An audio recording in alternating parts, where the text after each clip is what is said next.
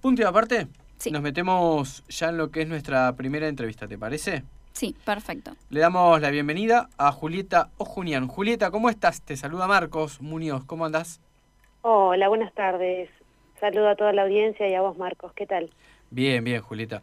Bueno, eh, hace poquitos días, el 24 de abril, si no recuerdo mal, se conmemoró un, un nuevo, ah, eh, no sé si aniversario es la palabra, me parece que no, se conmemoró el genocidio armenio, eh, así que vos estás como representante aquí en, en- en la zona sobre, el, sobre la comunidad armenia y nos interesa repasar lo que pasó en, en aquel momento.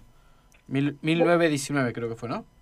Eh, en realidad, el contexto del sería el primer genocidio sistemático del Sí. siglo XX. Acontece entre 1915, bien, y 1919 en el Claro. contexto de la Primera Guerra Mundial. Exactamente. Eh, y sí, se cumplió, fueron 106 años, eh, el 106 aniversario del, del genocidio armenio. Eh, la verdad es que ha sido un año muy particular este, eh, para toda la, la diáspora, los descendientes del genocidio y los que bregan por el reconocimiento del mismo, eh, porque bueno, Armenia ha estado en guerra, eh, una guerra impuesta el año pasado, y que debe ser interpretada como una continuidad, digamos, de, posibles prácticas genocidas por parte de Turquía, ya que fue esta guerra apoyada por Turquía, que fue sostenida por Azerbaiyán en contra de Armenia, ¿no? Y eh, estos 106 años, digamos, del genocidio se, se convierten en emblemáticos por el reconocimiento que hizo Biden, el presidente de los Estados Unidos, algo muy esperado, eh, más vale tarde que nunca, ¿no? Eh, pero bueno, el contexto de la Primera Guerra Mundial eh, favoreció a que, digamos, el proyecto de los jóvenes turcos de eliminar a los armenios sea esa, esa posibilidad. Entonces, bueno, el 24 de abril se conmemora porque es cuando se decidió llevar a cabo la decapitación intelectual del pueblo armenio, ¿no? Claro. Eh, fue la primera etapa esa. La decapitación intelectual fue un sábado, un 24 de abril en la madrugada, se arrestaron a músicos, artistas, poetas, escritores, eh, referentes políticos, religiosos y se los, se los masacró.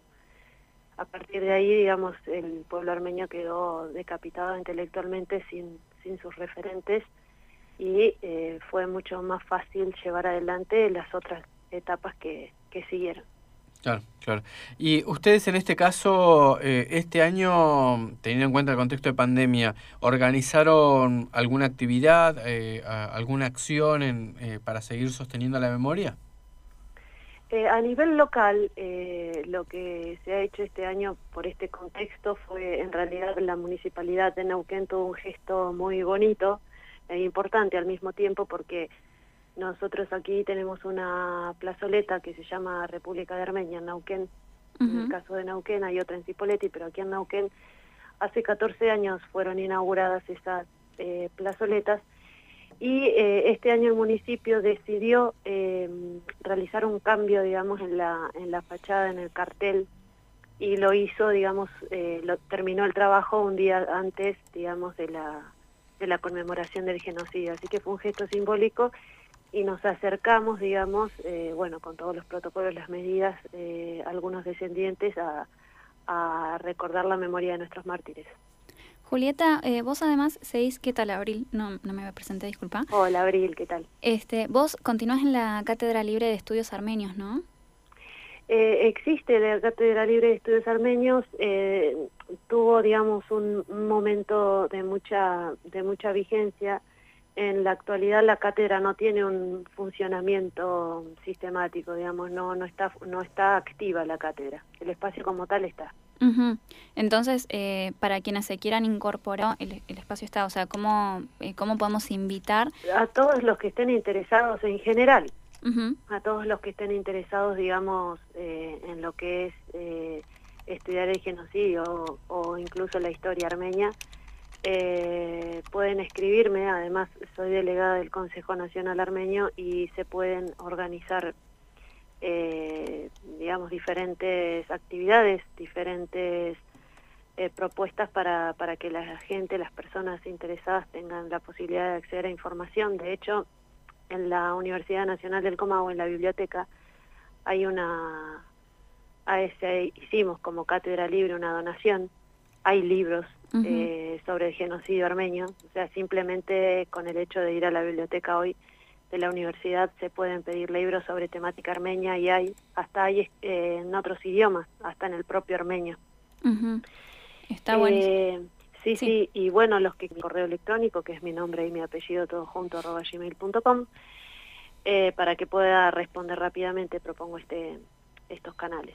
Buenísimo, muchísimas gracias. Está re bueno traer estos, estos temas que quizás yo recuerdo haber aprendido hace muy poco tiempo, eh, lo, del, lo del genocidio, y eh, gracias por, por traernos este, y, compartirnos esta parte de, la historia y de la historia de tu pueblo. Sí, me parece fundamental en realidad eh, tomar conciencia ¿no? de, del, que el tema del genocidio armenio es un tema de la humanidad toda. Sí. Mientras el, este flagelo continúe siendo negado por el perpetrador, los genocidios se continuarán. eh, por eso la rabieta, entre comillas, de Turquía ante esta situación eh, con esta declaración que se ha hecho en Estados Unidos. Eh, Turquía sigue negando y no solamente es importante que se reconozca, el tema aquí es cómo se va a reparar esto. Claro. Eh, 100 años de historia para la humanidad no es mucho, no es nada, diría yo, pero sí se deben sentar los precedentes y se debe seguir luchando para que, el, como una causa de la humanidad, eh, yo siempre comento esto porque mientras se siga teniendo la puerta de la impunidad, eh, otros crímenes van a acontecer. De hecho, en la historia contemporánea, tenemos un montón de ejemplos, o sea, el armenio fue el primero eh, con esta metodología, con, en, un contexto de la formación de, un, de una república moderna, como fue después eh, la Turquía en manos de Mustafa Kemal. Pero la realidad es que al día de hoy en nuestro país, lamentablemente, eh, hemos acontecido y sabemos de esta historia. Y eso se debe a que no se logra condenar bien, digamos, a los responsables. Y es y en esto, digamos, para los argentinos, si bien eh, Armenia queda en el Cáucaso, no es cosa, no ha sido cosa menor, porque nuestra propia historia como argentinos nos ha llevado a que los tres poderes del Estado eh, en Argentina reconozcan el genocidio armenio. Bien, eh, y por eso también el embajador de Turquía en nuestro país ha salido a decir barbaridades, digamos, a nivel mediático, eh, cuestiones que van en contra de toda la legalidad eh, que acompaña al reconocimiento del genocidio en nuestro país, primero por la propia historia del país, segundo porque hay una ley nacional que reconoce el genocidio, que es la 26.199, y por otro lado porque también el, los otros dos poderes eh, han reconocido el genocidio como tal. Claro. Entonces, bueno, compartirles esto porque parece que es lejano, pero Argentina ha sido uno de los de los países, digamos, eh, ejemplares en ese aspecto. Sí, y qué importante, ¿no? Esto que mencionas de, de, sentar precedentes y que es una causa de eh, derechos humanos. Este, así que, bueno, muchísimas gracias eh, por, por tu perspectiva. Bueno, no, gracias a ustedes por tomarse el tiempo y querer conocer sobre esto. Te mandamos un saludo muy grande. Muchísimas gracias, un abrazo. Estábamos hablando con Julieta Ojuniana, ella es delegada del Consejo Nacional Armenio en Neuquén y Río Negro. Estábamos eh, conociendo sobre la historia armenia, que como bien dice Julieta, es una cuestión eh, universal de eh, conocer este, todo lo que lo que fue esta, esta matanza y lo que continúa hoy, ¿no? Este, de, de momentos actuales, mencionó a Joe Biden, este, importante recalcar que la, la, posición de Argentina también respecto a esto, que es una cuestión de historia, y que quizás es historia que si no estás, este, si no, si no te toca tan personalmente o si no conoces a alguien, no se conoce. hace, hace poco tiempo es que se viene, em, que se viene dando a conocer cada vez más, se viene masificando la información y eso hay que, hay que elaborarlo. Eh, mientras tanto, vamos a una pausa musical y vamos a escuchar, como mencionábamos hoy, los, a los 75 años falleció Rodolfo García, baterista de Almendra y Aquelarre, y como es uno de los pilares fundacionales del rock argentino, vamos a escuchar tema de Pototo de Almendra.